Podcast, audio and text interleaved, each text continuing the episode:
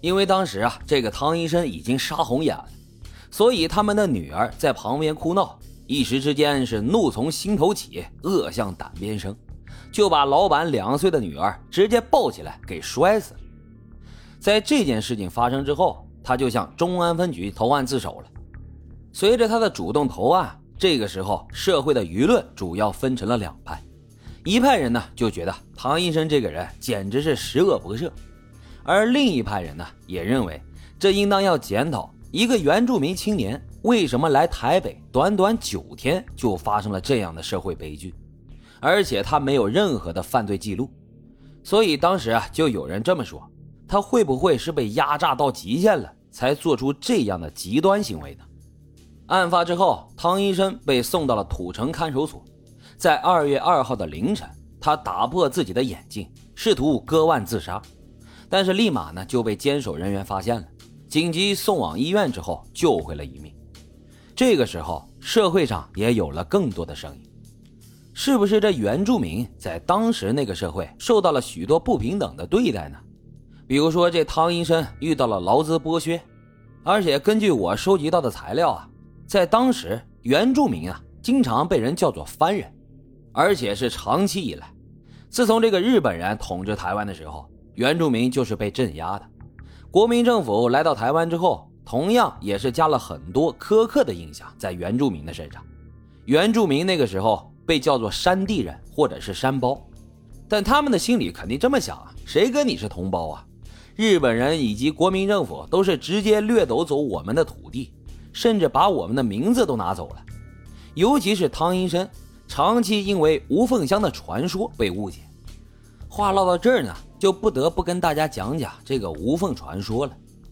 相传这个吴凤啊，出生于一六九九年，在康熙年间从福建来到的台湾。据说当时的族人每年都会有猎人头这样一个习俗，吴凤就是有感而发，告诉自己的族人，有一天啊，会有一个穿红衣服、骑着白马的人，你们可以猎他的人头。于是族人就照做了，结果做完以后，赫然发现。那个红衣服骑白马的人就是吴凤本人，他是要牺牲自己来感化族人。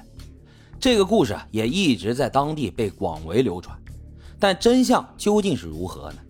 听在这些原住人的耳朵里啊，这其实是非常贬低自己文化的不实传说。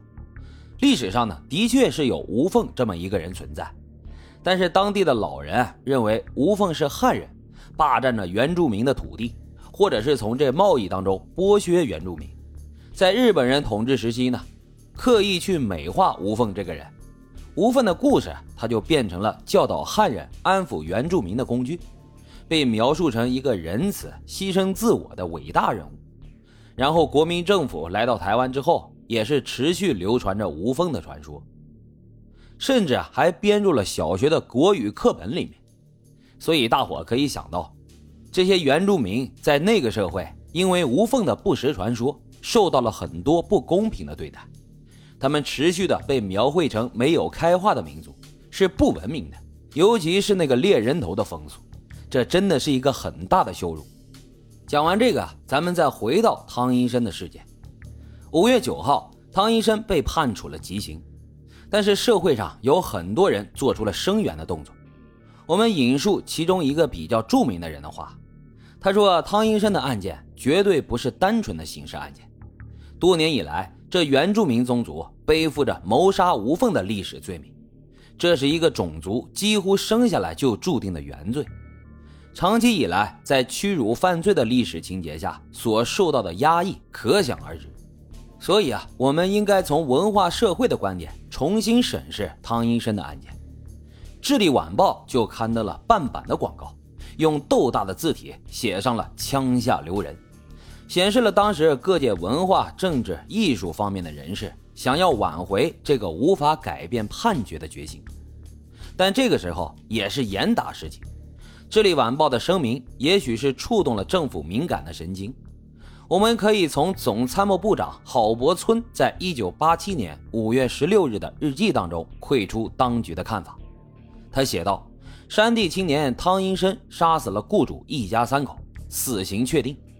有党外人士以及部分宗教人士向总统府澄清，请求暂缓执行，触犯了蒋经国的忌讳，让他深感不满。